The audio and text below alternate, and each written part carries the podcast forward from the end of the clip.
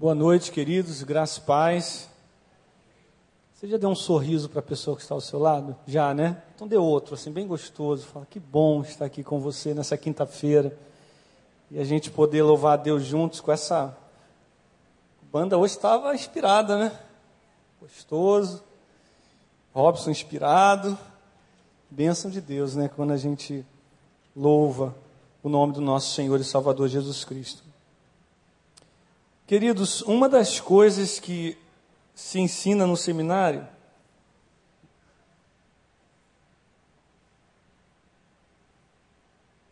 é que não devemos falar que estamos nervosos na mensagem. Mas eu confesso para vocês que eu estou nervoso. Eu acho que eu até perdi meu sermão. Não está aqui. Glória a Deus. Ah, Sabe por que eu fico nervoso, queridos? E no bom sentido. Porque eu entendo que desse púlpito tem saído palavra de Deus para as nossas vidas.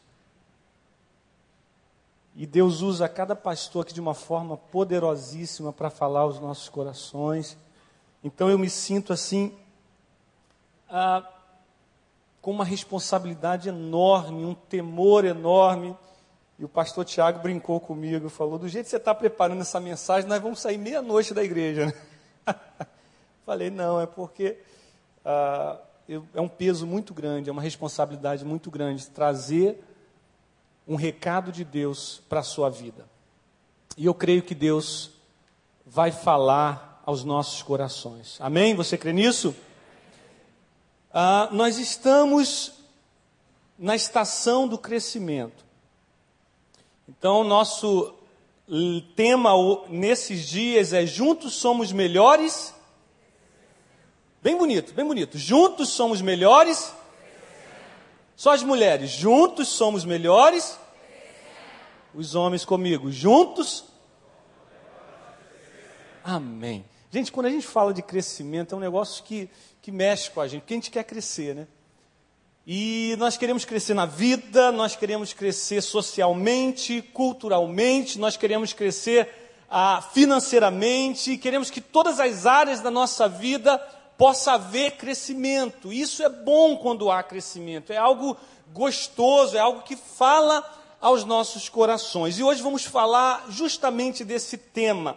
E o tema dessa mensagem hoje é Cresça para a glória de de Deus. Então, olhe para a pessoa que está ao seu, la ao seu lado e diga assim: cresça para a glória de Deus. Amém. Olha para o outro lado agora e diga para o outro: cresça para a glória de Deus. Amém? Nós vamos abrir nossas Bíblias nesse momento em 2 Pedro, o último capítulo E o último versículo de 2 Pedro, a epístola de 2 Pedro, versículo 18.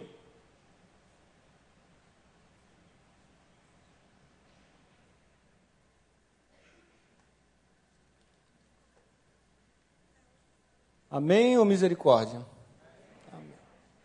Diz assim a palavra do Senhor: Antes, crescei na graça e no conhecimento de nosso Senhor e Salvador Jesus Cristo. A Ele seja glória, tanto agora como no dia eterno. Vamos ah, falar todos juntos esse texto? Vamos lá? Antes crescei na graça e no conhecimento de nosso Senhor e Salvador Jesus Cristo. A Ele seja a glória, tanto agora como no dia eterno. Feche seus olhos mais uma vez, querido. Pai, eu quero te louvar, Senhor, e quero te agradecer por tua bondade, por tua misericórdia, por tudo, Senhor, que ah, tu já fizeste em nosso meio, Senhor. Te louvamos, Senhor, porque a tua presença é real aqui, Senhor. Deus, e agora eu coloco a minha vida diante de ti, Senhor, sentindo o peso e a responsabilidade, Senhor, de falar em nome do Senhor Ó Deus, e sabendo que vidas, Senhor, dependem, Senhor, da tua palavra, e que ela venha, Senhor, pura, sem Ó Deus, a, a contaminação do meu coração, Senhor, porque o meu coração é enganoso. Mas se o Senhor falar, Deus, nós sairemos daqui, Senhor, cheios da tua graça.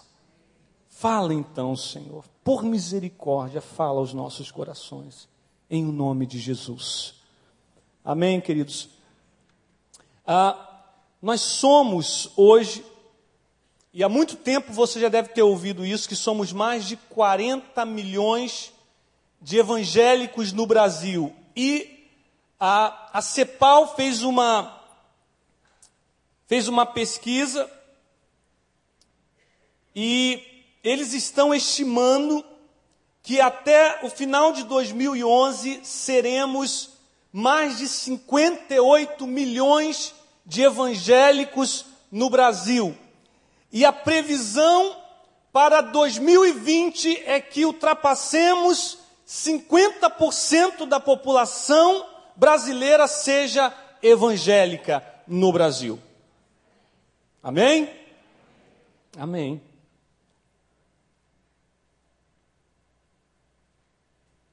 Eu tenho ouvido falar sobre esse tema, sobre esse assunto, mas tenho grandes preocupações.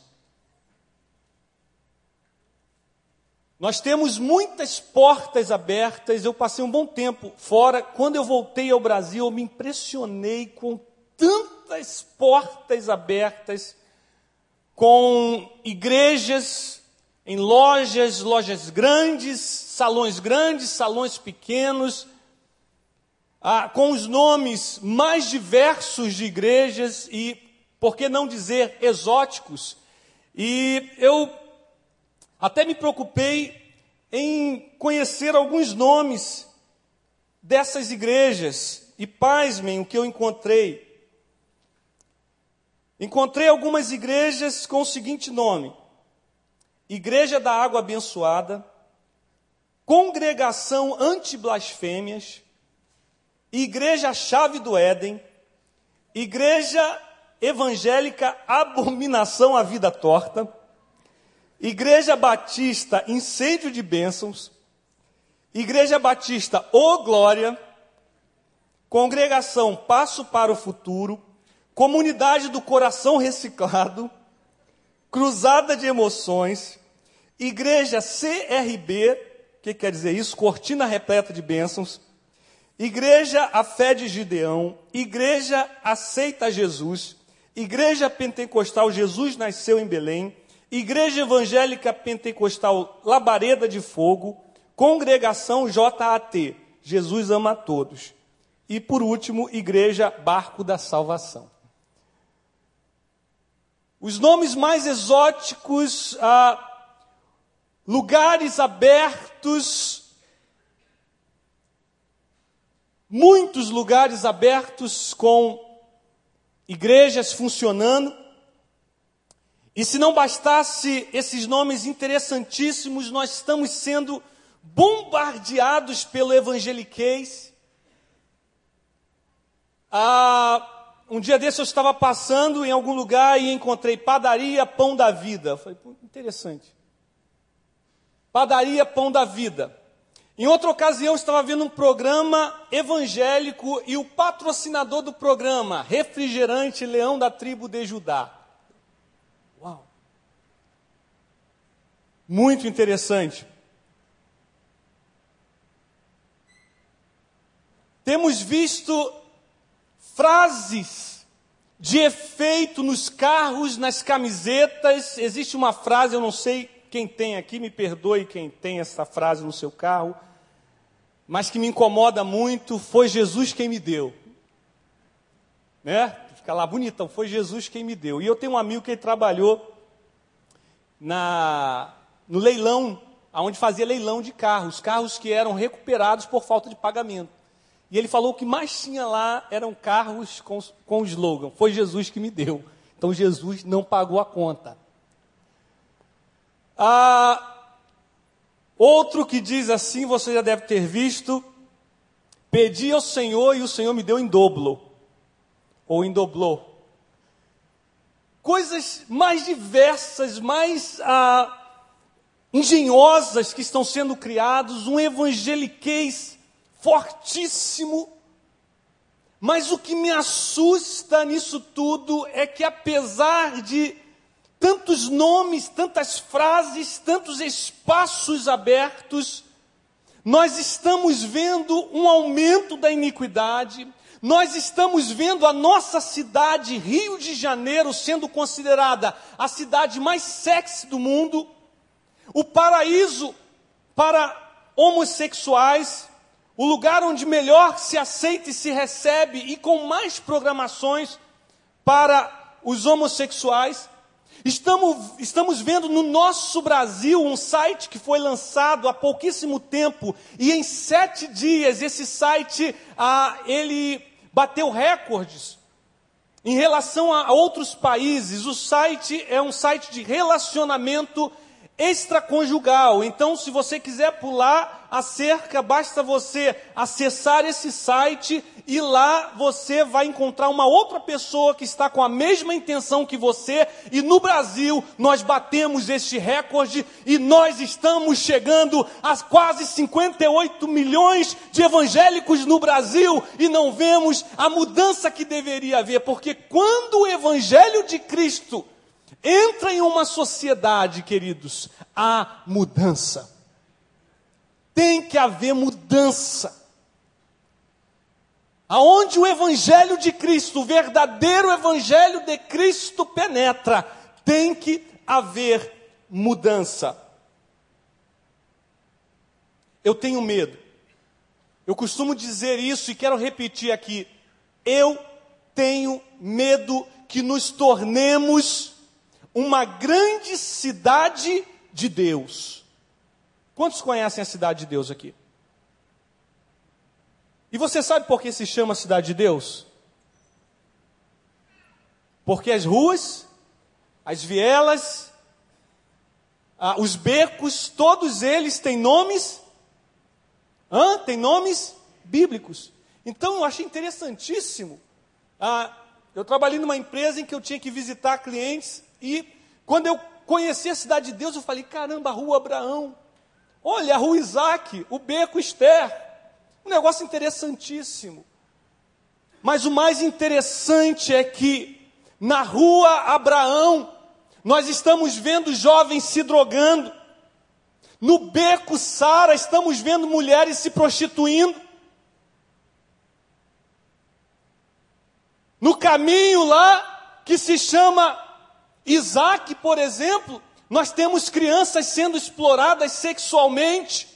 E o Brasil, nós estamos fazendo exatamente, estamos caminhando exatamente para este contexto. E tenho medo que um dia uma criança estará se, pro, se prostituindo ou sendo, a, a, sendo assediada sexualmente na rua Sara, na porta da padaria. Jesus é o pão da vida. Tomando um guaraná, leão da tribo de Judá, ao som da música, entra na minha casa.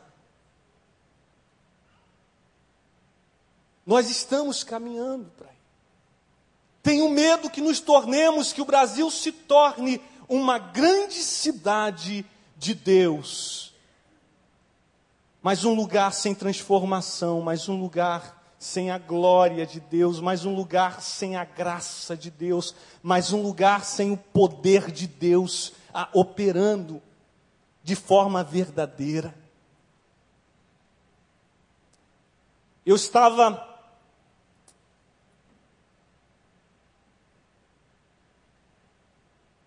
Eu estava pedindo a Deus e eu disse: Senhor, que responsabilidade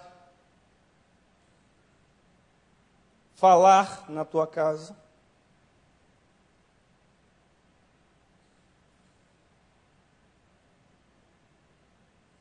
E de madrugada Deus falou comigo e me deu esse versículo. Antes crescei na graça e no conhecimento do nosso Senhor e Salvador Jesus Cristo. E quando vê essa palavra no meu coração,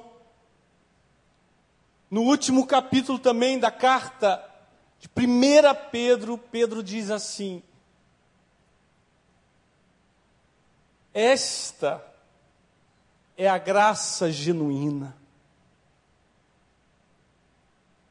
E hoje eu gostaria de falar sobre a graça genuína, não a graça do que a, o apóstolo Pedro está combatendo, a graça que não era graça, mas era libertinagem que se chamavam de graça. E qual é o contexto desse versículo que acabamos de ler? O apóstolo, apóstolo Pedro percebe que os seus dias já estão se acabando, o seu tempo aqui na terra já está se acabando. E ele percebe que está chegando o tempo da morte dele, e ele fala isso claramente. Ele diz que assente que ah, o momento dele aqui está acabando e ele precisava urgentemente falar à igreja. Isso não é da agora. Isso nós estamos falando em ah, no primeiro século, da igreja no primeiro século, já vivendo uma graça desgraçada, já vivendo ah, em nome da graça, vivendo a libertinagem. E ele tinha uma urgência, ele diz: gente, eu preciso falar a vocês. Porque haviam já naquele tempo falsos profetas, falsos mestres, Pessoas falando em nome de Deus quando Deus ainda não, Deus não havia falado nada. E por isso corrompendo a vida das pessoas, pessoas que estavam firmes e agora estavam quase caindo por causa desses falsos profetas. E quando eles estão ca quase caindo, o apóstolo Pedro ele diz assim: no versículo 17: Vós, pois, amados, prevenidos como estáis de antemão, acautelai-vos, não suceda que, arrastado pelo erro desses insubordinados, decaiais da vossa própria firmeza. Ele diz assim: Antes crescei. Então parece, queridos, parece-me que há um clamor no coração de Pedro, e o clamor dele diz assim: a única forma de vocês é ficarem livres desse falso evangelho, ficarem livres do evangeliquez, ficarem livres de uma, de, de uma aparência apenas de evangelho. A única maneira do servo de Deus e do cristão se salvar, querido, é crescendo em Deus, é buscando a Deus, é reconhecendo que só na graça de Deus nós encontramos forças para permanecermos firmes nele. Esse era o clamor do coração do apóstolo Pedro, sabendo que o seu tempo era muito curto. Ah, eu já li várias vezes as, as cartas de Pedro, mas eu comecei a ler mais e mais. E a semana fiquei buscando, buscando. Eu falei, Senhor, é muita coisa. Em 45 minutos é impossível eu passar tudo isso. Como é que eu vou passar graça e conhecimento? É muita coisa, quem sabe um dia o pastor, o pastor Wander, o pastor Paulo, faça uma, uma série de mensagens, eu não sei se já teve, em cima dessas cartas, porque é riquíssima demais.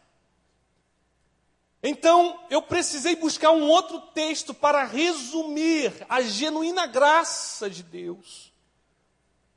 E tudo, se você chegar em casa hoje e ler as duas cartas, você vai ver que tudo que nós a lermos agora, em Filipenses capítulo 2, nós vamos encontrar tudo isso de uma forma mais aberta nas cartas do apóstolo Pedro. Vamos abrir nossa Bíblia no segundo texto dessa noite, segunda Filipenses capítulo 2.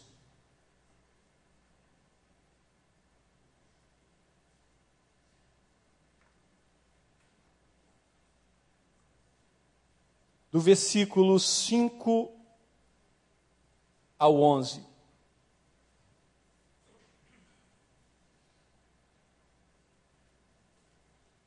Tende em vós o mesmo sentimento que houve também em Cristo Jesus. Pois ele, subsistindo em forma de Deus, não julgou com usurpação ser igual a, igual a Deus. Antes a si mesmo se esvaziou, assumindo a forma de servo e tornando-se em semelhança de homens e reconhecido em figura humana, a si mesmo se humilhou, tornando-se obediente até a morte e a morte de cruz. Se hoje eu perguntar o que é graça, qualquer pessoa ou a maioria das pessoas poderão responder de có aquilo que aprenderam na escola dominical. O que é graça, gente? Favor e merecido. Graça é favor e merecido. Sim, é favor e merecido para quem recebe, mas para quem oferece é sacrifício, é morte. E nós estamos acostumados a sermos apenas receptores da graça e nunca pensamos em nos identificarmos com Cristo na questão de sermos ah, aqueles que ah, passam a graça, os, ah, os que transmitem a graça. E hoje a verdadeira graça, e é o que Pedro fala em todo o tempo, nós vamos ver e vamos nos identificar com Cristo e crescer na graça que Cristo nos mostra. É interessantíssimo que a gente fala de crescer, mas esse evangelho, gente, ele não está na lei deste mundo, ele não funciona ah, nas leis, nos preceitos desse mundo. Esse mundo diz que você crescer é você ter, você crescer é você ser chefe, você crescer é você estar numa posição de destaque. Mas quando a gente vai ver graça no Evangelho, nós vamos ver Jesus Cristo transbordando em graça, nós vamos ver Jesus Cristo saindo da sua glória e descendo, e descendo a, a, a, ao serviço, descendo à submissão, descendo ao sacrifício sacrifício, descendo à morte. Queridos, se quisermos crescer hoje, nós teremos que descer ao lugar que Cristo desceu também. E aí eu pergunto: vocês querem crescer? Vocês querem crescer? Esse é o evangelho paradoxal de Cristo. É o evangelho que quando você perde, é exatamente quando você está ganhando. Que quando você morre, então você vive. É o evangelho que você chora enquanto sorri. Esse é o evangelho paradoxal de Cristo e o verdadeiro evangelho ao qual Cristo nos desafia a viver. Se você quiser crescer, queridos, nós teremos que nos identificarmos com Cristo. E a primeira área que eu percebo nesse texto, talvez você veja outras coisas, gente. Isso foi o que eu vi, mas você também pode ver outras coisas. A primeira área onde eu vejo que precisamos nos identificar com Cristo, e se o Brasil não tomar uma posição e se identificar com Cristo, nesta área, nós seremos uma grande cidade de Deus. E que área é essa, pastor? É a área da submissão é a área de se colocar debaixo da mesma missão de Cristo, de Deus, que era reconciliar o mundo consigo mesmo. E Jesus Cristo agora entra debaixo da, da missão que o Pai tinha, que o Pai tinha para ele, e ele diz: Pai, eis-me aqui, faça-se em mim, Pai, a tua vontade. Foi isso que nós ouvimos na cruz. Estava doendo, é difícil. A Bíblia diz que Jesus Cristo se esvaziou. E a minha pergunta para vocês hoje: quem de nós, gente, quer se esvaziar? Quem de nós quer abrir mão da sua glória, de quem você é? Quem de nós quer abrir mão dos, do reconhecimento que nós temos lá fora? Por isso, muitas das vezes, temos até vergonha de falar de Jesus, porque poderemos ser taxados de fanáticos. Eu não posso abrir mão da, da onde eu estou, do meu patamar. Mas hoje eu convido a igreja, se você quiser crescer, vai ter que descer a área da submissão e nos identificarmos com Cristo na submissão e dizer: Senhor, eis-me aqui, eu quero cumprir a tua missão na minha vida, Senhor. Mas é difícil, gente. São sonhos, são projetos, são metas que nós colocamos para nós mesmos. Quem sabe a coisa que você mais pensa hoje, que você mais coloca na sua vida é: nossa, como eu gostaria de ser uma celebridade. Como eu gostaria de ser alguém relevante. Como eu gostaria de ser alguém reconhecido. Mas se você quiser crescer, você terá que ir até o lugar da submissão e falar: Senhor, eis-me aqui. Eu me submeto, Senhor, à tua vontade. Eu me submeto àquilo que tu tens para a minha vida. Mas não para por aí, se nos submeter. Eu conheci uma pessoa há algum tempo atrás e essa pessoa disse o seguinte: Eu já fiz muito por Deus. Estas essas palavras. Agora eu quero fazer a minha vida. Agora eu quero construir a minha vida, eu já fiz muito, já usei muito a minha vida para Deus, como se isso fosse possível. Ela disse: agora eu quero fazer a minha vida. Dois ou três anos depois eu encontrei essa pessoa novamente. E ela disse assim: Júnior, vem cá. Você lembra aquilo que eu falei? Falei, lembro. Ela falou: Eu quase morri por causa daquelas palavras. Eu entrei uma, em uma depressão tão profunda que se Deus não tivesse misericórdia de mim, eu teria morrido.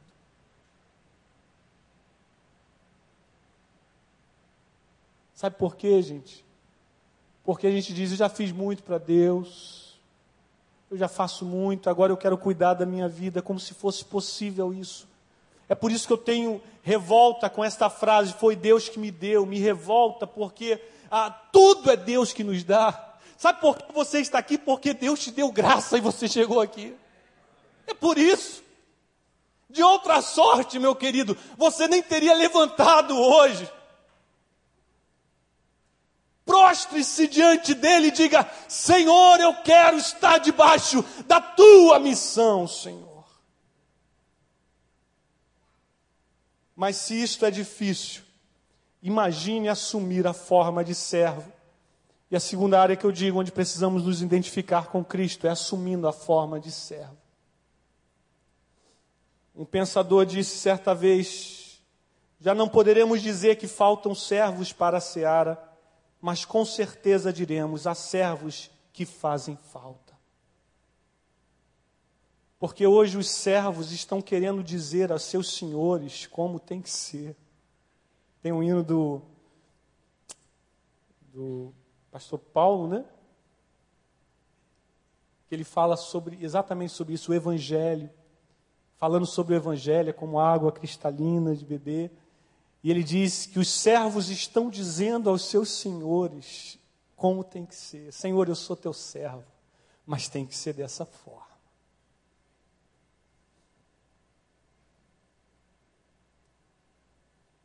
Gente, pastor Wander já pregou várias vezes aqui, ou algumas vezes, sobre aquele momento fantástico na última ceia. Jesus, ele assume o papel de servo. Mas o servo ali não é o servo empregado que você tem, talvez na sua empresa. Ali ele assume o lugar do escravo. Jesus assume o lugar da humilhação. A Bíblia diz que ele toma a forma de servo e, como servo, ele se humilha.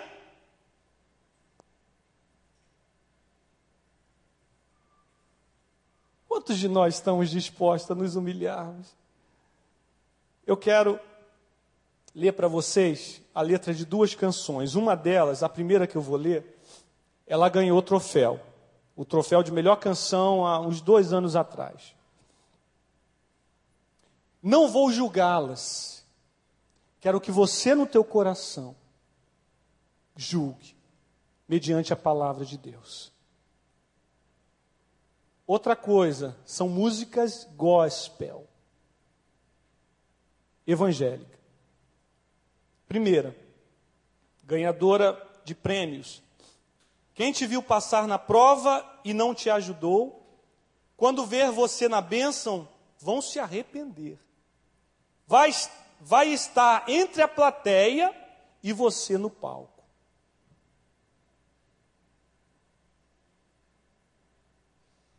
Quem te viu passar na prova e não te ajudou, eu digo que é a música da vingança. É a música que agora você vai ver. Agora você vai ver o que é bom para tosse. Quem te viu passar na prova e não te ajudou, quando vê você na bênção, vai se arrepender. Vai estar na plateia e você vai estar no palco. Não vou falar nada, porque depois posso ser processado. Então eu não disse nada, eu só falei a letra. Você resolve. A segunda música, e essa eu ouvi no centro da Taquara. E eu fui buscar na internet, porque essa é, é preciosidade.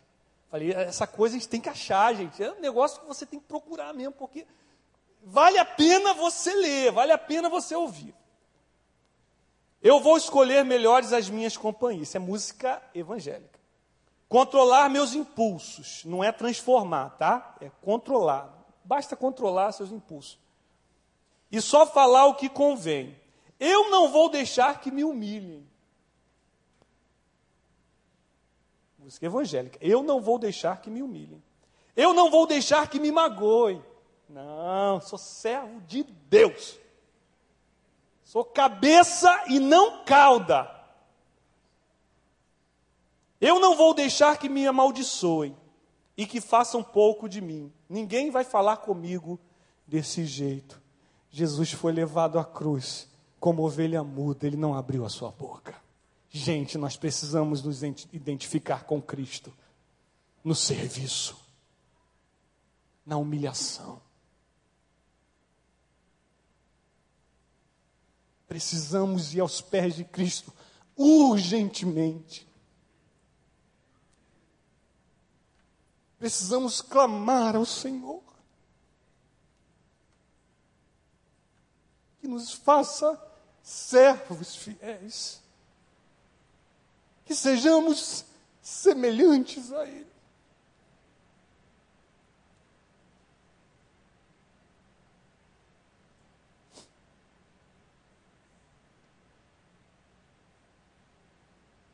Quando Jesus foi levado ao deserto para ser tentado, a primeira coisa que Satanás disse para ele foi: Tu és o filho de Deus, transforme essas pedras em pão.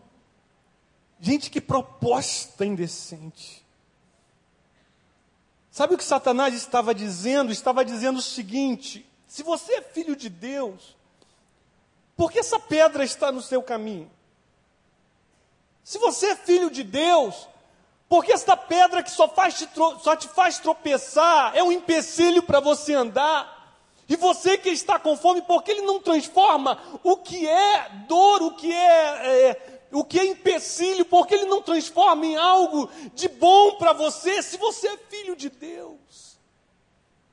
Quero dizer uma coisa: Deus não é Deus porque Ele transforma as minhas lutas em bênção, Ele é Deus. Eu na luta, ou eu sendo exaltado, Ele é Deus e Ele continua sendo Deus e sempre vai ser Deus por toda a eternidade. A proposta de Satanás é essa: você não é servo do Senhor? Então, como é que você vai ser humilhado? Então, porque essa pedra não é transformada em pão para você, e nós entramos nessa e nós começamos a dizer: Senhor, eu quero, Senhor, eu quero, eu quero porque eu sou teu filho. Gente, você pode falar, eu quero por causa da tua misericórdia, mas não exija nada de Deus, porque merecíamos a morte, mas mesmo assim ele foi até a cruz do Calvário por mim e por você. Não temos nada que reclamar, queridos. Nós temos que nos prostrar hoje aqui, chorar diante dele e dizer: Senhor, obrigado, Deus. Como aquela mulher que derramou suas lágrimas aos pés de Cristo. Derrame você também, reconhecendo o sacrifício dele na cruz do Calvário. Nós estamos valorizando mais o parecer, não damos valor tanto ao ser realmente, então nós valorizamos ao ter, e se não temos, pelo menos parecemos, e isso nos basta. Mas Jesus Cristo, como ele diz para Samuel, Samuel não vejo como vê o homem, eu vejo o coração, eu sondo o coração. Eu lembro de um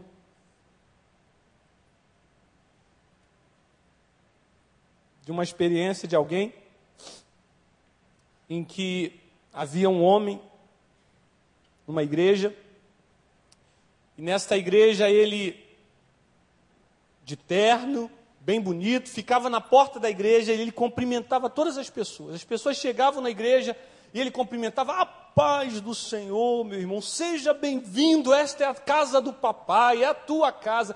E aquela recepção recepção maravilhosa, ele fazia aquele trabalho tão tremendo, mas o pastor percebeu uma coisa: o pastor percebeu que quando começava a mensagem, aquele irmão sumia. E o pastor começou a estranhar aquilo. E ele observava, o irmão estava lá na porta, ia começar o culto, ele estava lá cumprimentando, recebendo as pessoas. Acabava o culto, ou oh, perdão, começava a mensagem, aquele irmão sumia. E um dia o pastor teve a oportunidade, pegou aquele irmão, falou: irmão, vem cá, eu quero conversar com, com você. Falou, pois não, pastor. Você pode chegar aqui, quero ter, trocar uma prosa com você. Eu percebo que o irmão é tão amável em receber as pessoas. O irmão recebe tão bem, tão calorosamente. As pessoas gostam tanto da sua, da sua forma de, de, de uh, cumprimentá-las. Eu só não entendo uma coisa, irmão. Por que que quando começa a mensagem o irmão some? Onde o irmão vai?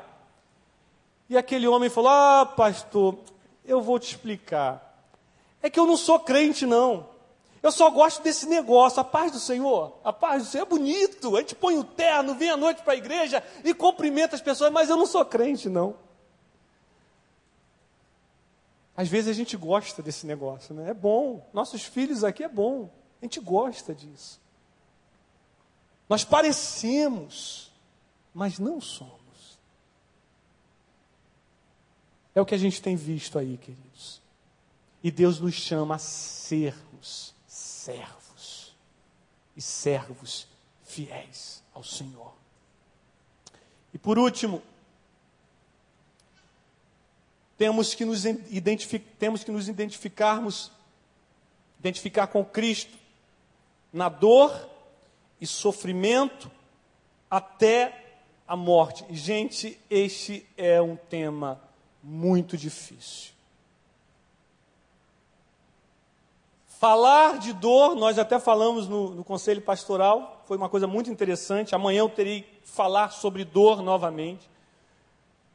E é um tema, um dos temas mais difíceis de serem abordados. Bons homens bons pensadores fracassaram ao falar desse tema.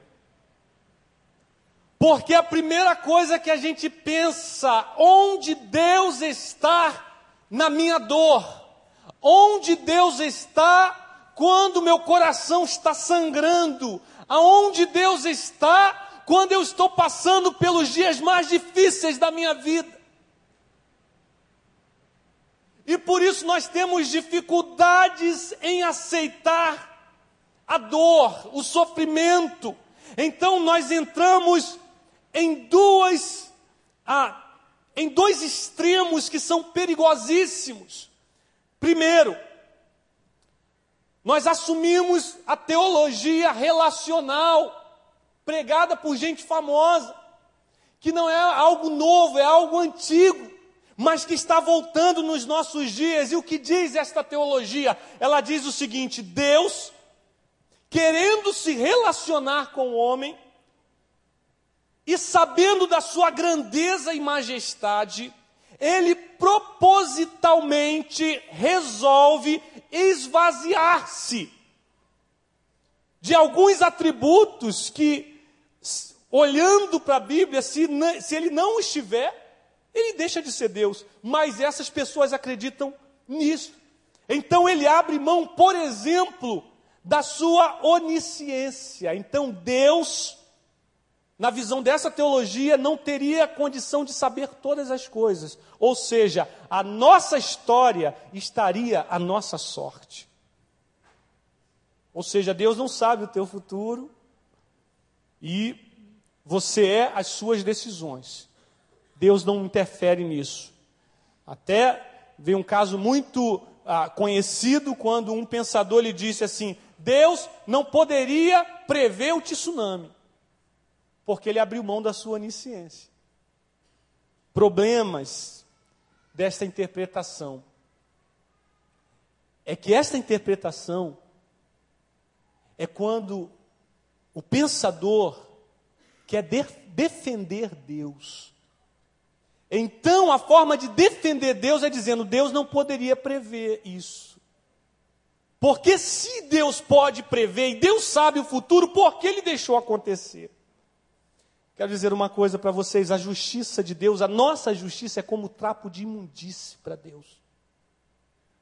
Não vale nada, nós não sabemos nada, Deus sabe tudo. E eu assumo a palavra que Deus falou para Moisés: Moisés, abençoarei quem eu abençoar, e amaldiçoarei quem eu amaldiçoar. Eu sou Deus, eu sei o que estou fazendo. E eu quero dizer uma coisa para você, queridos: eu não creio nisso, eu creio que Deus está controlando 100% a nossa história e a nossa vida. A nossa vida está nas mãos dele. Aleluia! Diga assim: a minha vida está nas mãos de Deus. E ele sabe para onde está te levando, querido. E é para um lugar seguro, é para um porto seguro. A segundo, o segundo extremo é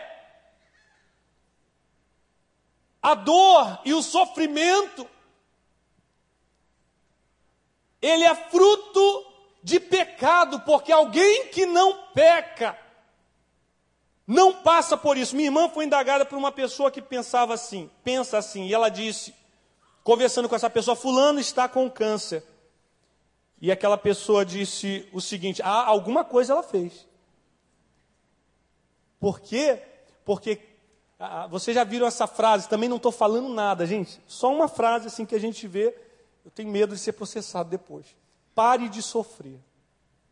Essa frase me incomoda também. Porque a Bíblia nos diz que nós somos bem-aventurados quando sofremos por causa dele.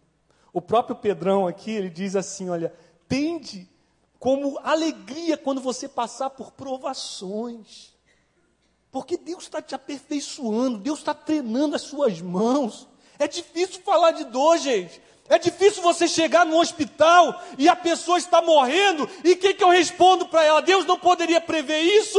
Ou Deus está nesse negócio? É difícil, mas temos que confiar na palavra e dizer: olha, você pode passar pela dor, Deus nunca falou que não passaríamos pela dor, mas Ele diz lá em Isaías: se você passar pelo fogo, eu estarei contigo, se passar pelas águas, eu estarei contigo. Então, queridos, você pode sim passar pela dor, mas saiba de uma coisa: o Senhor tem a sua vida na palma das mãos dEle. E a promessa maior não é a dor de cabeça passar, a promessa maior não é a cura do câncer, a promessa maior é sabermos que temos em Cristo a nossa herança garantida. Conheci uma mulher que ela impactou a vida de toda uma cidade. Esta mulher, ela tinha, ela viveu pelo menos uns dois, três anos no máximo, conhecendo o evangelho genuíno de Cristo. E essa mulher, ela foi acometida de um câncer terrível. E era uma coisa impressionante, gente. Eu, às vezes, estava ministrando e eu olhava para o banco e havia uma pessoa verde. Sabe o que é verde? O fígado dela foi todo tomado e ela estava verde. Mas aquela mulher sempre sorrindo. E ela dizia, quando já não aguentava mais, ela pedia que a gente fosse buscá-la e ela sentava no sofazinho lá atrás e ela ficava ali, mas uma alegria. Todo o tempo que conhecia aquela mulher, aqueles poucos anos, nunca vi aquela mulher reclamar. E por último, eu gravava algumas coisas nos CDzinhos e ela pediu, ela já não podia mais ler, já não podia mais sentar, e ela disse: ah, Você poderia gravar para mim ah, alguns salmos? Eu gravei para ela alguns salmos e ela ficava ouvindo aquilo.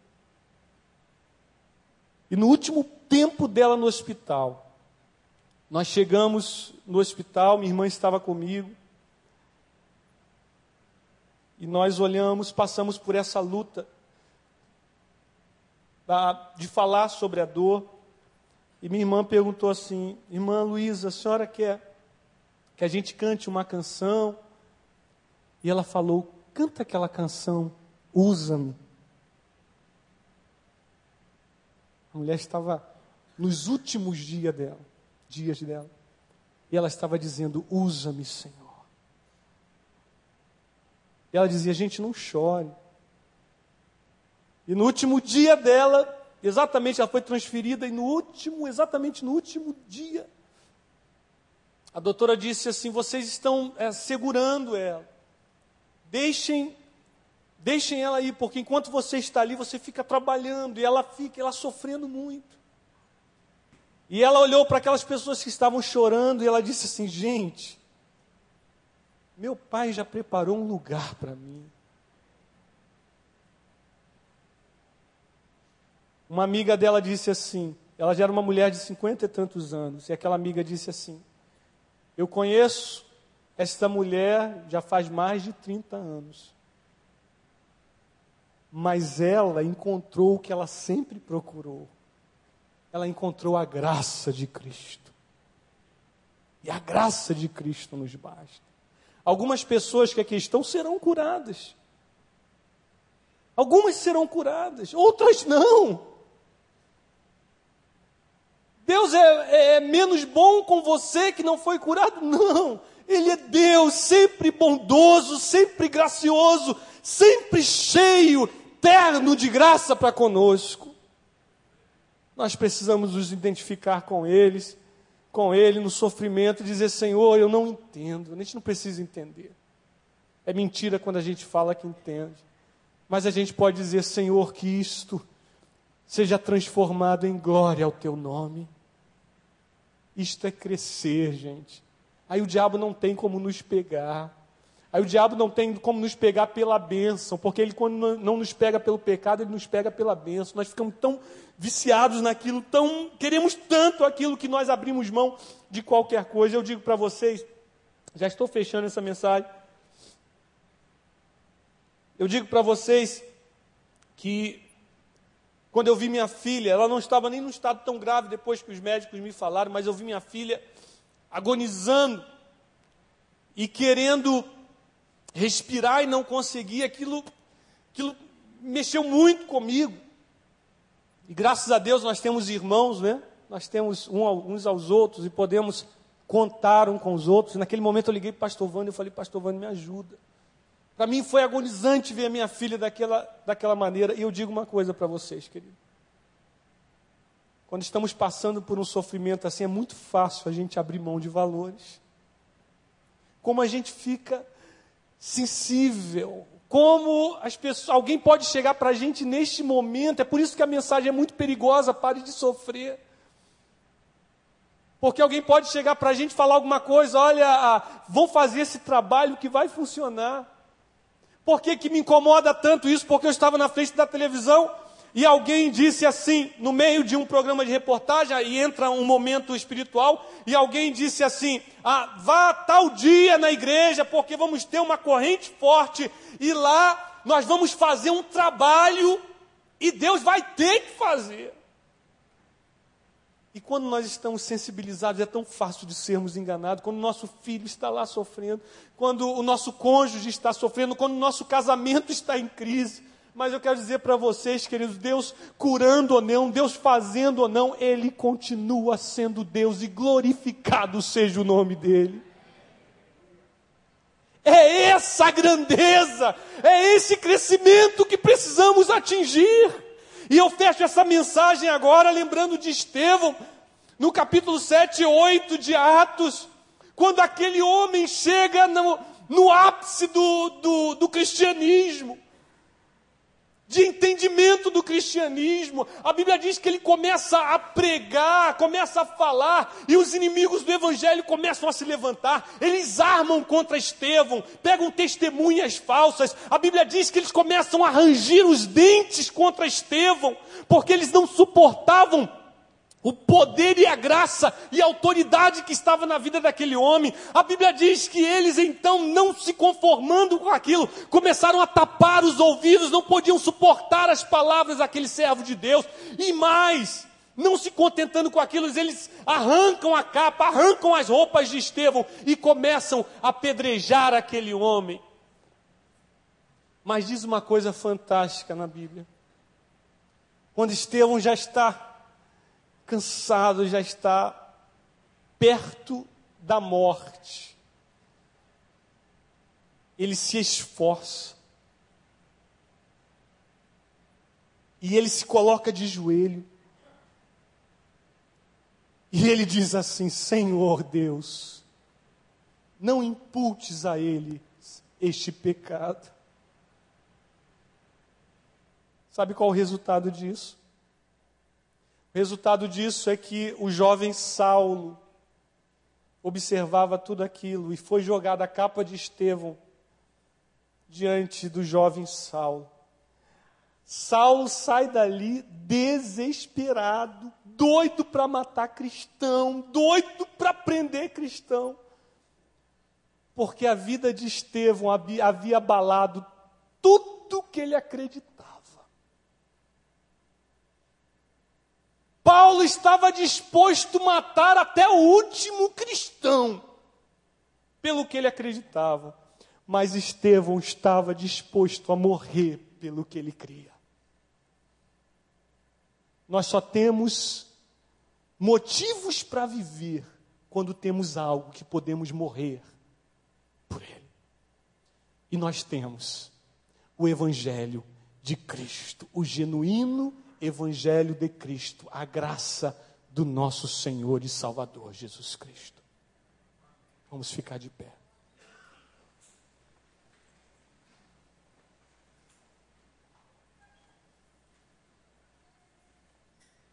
E eu te pergunto: você ainda quer crescer?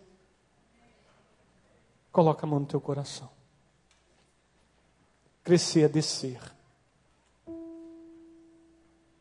É descer da honra, da glória ao lugar do sacrifício.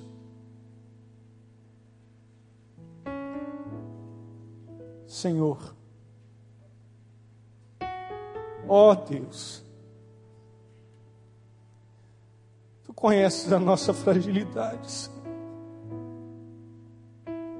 Tu sabes que fugimos da dor, fugimos da humilhação, não gostamos de ser humilhados. Deus, tu conheces o nosso coração. Tu sabes que somos pó, Senhor. Mas nessa noite, Senhor, a tua igreja diz: nós queremos crescer. Ainda que crescer seja ir ao lugar do sacrifício, nós nos propomos a crescer diante do Senhor e nos identificarmos com Cristo até a sua morte possamos nessa noite, Senhor, sairmos daqui dizendo ao Senhor Deus: me ensina a verdadeira graça e conhecimento. Me ensina, Senhor, os valores verdadeiros. Me ensina, Senhor Jesus, a entender, a contar os meus dias, Senhor, de maneira que eu tenha um coração sábio. Não me deixe aparecer, Senhor, eu quero ser. Eu quero ser, Senhor amado, como um vaso na mão do, do olheiro. Vamos cantar esta canção terminando esse tempo. Vou chamar o pastor Paulo aqui para orar. Mas vamos cantar esta canção. Você com a mão no seu coração ainda. Diga isso para o Senhor.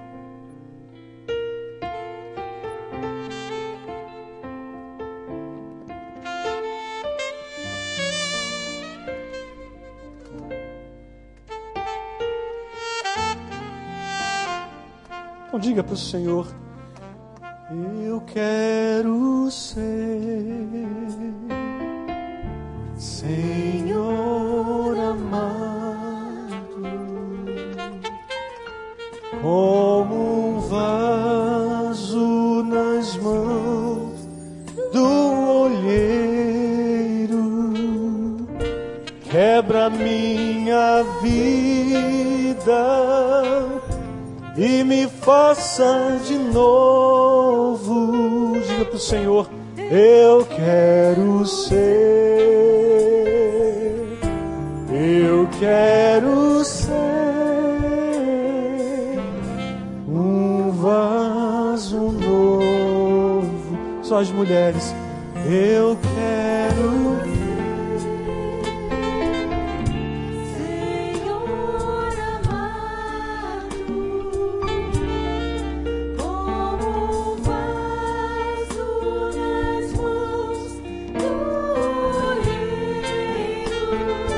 Ao Senhor: Eu quero me identificar com Cristo.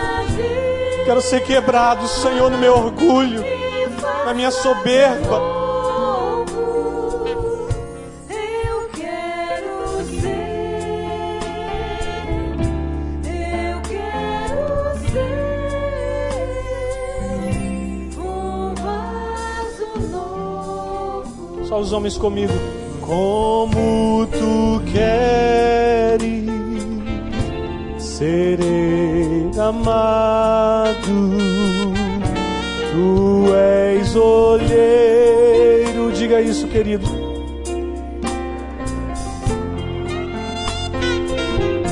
Quebra minha, minha vida e me faça de novo. Eu quero ser.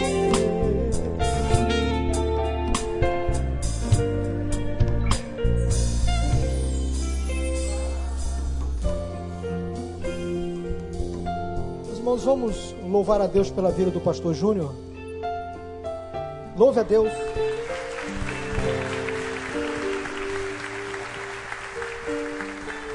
Todos nós queremos crescer, crescer em graça, em conhecimento, mas o Senhor deu uma palavra ao pastor Júnior hoje inspiradora. Para crescermos, nós precisamos descer, diminuir, esvaziar, deixar que a glória do Senhor resplandeça dentro de nós. Enquanto o pastor Júnior pregava, eu lembrava de João 3,30, que é um versículo que eu tenho como lema para a minha vida. Importa que ele cresça e que eu diminua. Importa que Jesus apareça e que eu me esvazie cada dia mais e mais. Eu tenho aprendido nos últimos dias a me humilhar na presença do Senhor falar menos e agir mais, a deixar Deus transparecer na minha vida. Meu querido, que este também seja o seu desejo. Você está aqui para se esvaziar e deixar Deus transparecer através da sua vida. Vamos sair daqui nesta noite com um sentimento de humilhação na presença do Senhor, de esvaziamento, de diminuição dos nossos próprios desejos e valores e que Deus cresça e apareça através das nossas atitudes. Amém? Vá em paz, que Deus te abençoe, que Deus te acompanhe